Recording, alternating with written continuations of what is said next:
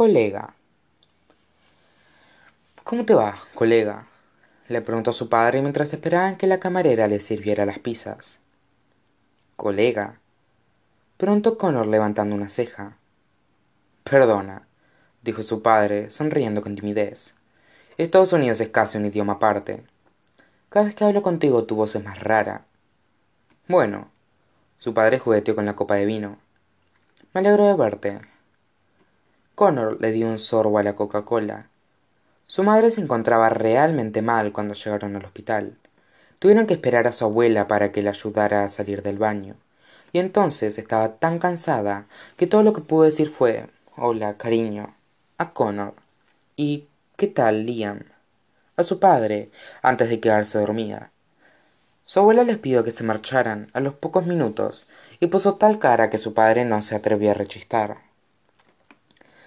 Tu madre es. esto decía su padre en, este, en ese momento, con los ojos cerrados, pero sin mirar nada en particular. Es una persona muy luchadora, ¿verdad? Connor se encogió de hombros. ¿Cómo te va, Con? Me has preguntado eso como ochocientas veces desde que llegaste, dijo Connor. Perdona. Estoy bien, dijo Connor. A mamá están poniéndole una medicación nueva hará que se sienta mejor. Tiene mal aspecto, pero ya ha estado así antes. ¿Por qué todo el mundo se comporta como si... Se cayó y dio otro sorbo a la Coca-Cola. Tienes razón, hijo, dijo su padre. Tienes toda la razón. Dejó la copa en la mesa y empezó a girarla sobre la base. Sin embargo, vas a tener que ser valiente por ella, Con. Vas a tener que ser muy valiente. Mucho por ella. Hablas como en las películas americanas. Su padre rió bajito.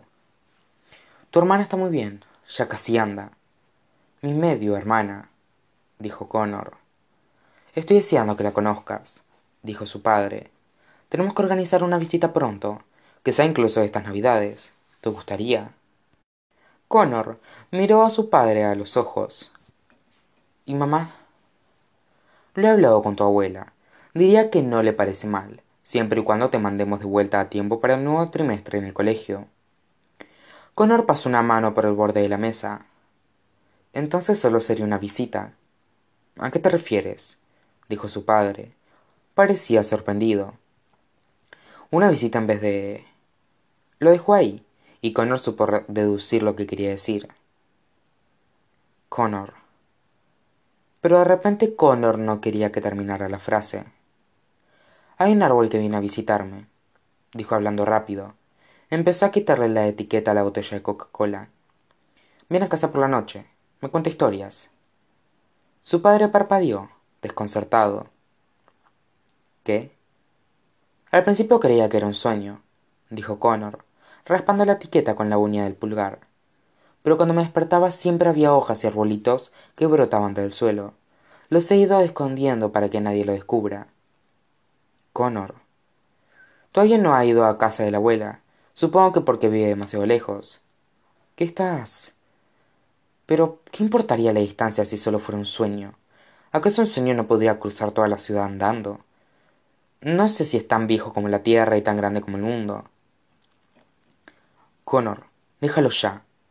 No quiero vivir con la abuela, dijo Connor de repente con una voz tan fuerte y engolada que parecía que lo estaban ahogando. Fijó la mirada en la etiqueta de la botella de Coca-Cola y siguió raspando con la uña del pulgar el papel mojado. ¿Por qué no puedo ir a vivir contigo? ¿Por qué no puedo ir a Estados Unidos? Su padre se pasó la lengua por los labios. ¿Te refieres a cuando... La casa de la abuela es la casa de una señora mayor, dijo Connor. Su padre soltó una risita. Pienso decirle que la ha llamado señora mayor. No puedes tocar nada ni sentarte en ningún sitio dijo Connor. No puedes dejar nada desordenado ni siquiera un segundo, y solo tiene internet en el despacho de fuera, y ahí no me deja entrar. Estoy seguro de que podemos hablar con ella de esas cosas. Estoy seguro de que hay un montón de espacio en la casa para que todo sea más fácil, para que tú te sientas cómodo. No quiero estar cómodo en esa casa, dijo Connor levantando la voz. Quiero mi propia habitación y mi propia casa. en estados unidos tampoco tendrías eso dijo su padre. Casi no tenemos sitio ni para nosotros tres con tu abuela tiene mucho más dinero y espacio que nosotros. Además tú vas al colegio aquí tus amigos están aquí toda tu vida está aquí. Sería injusto sacarte sin más de todo eso.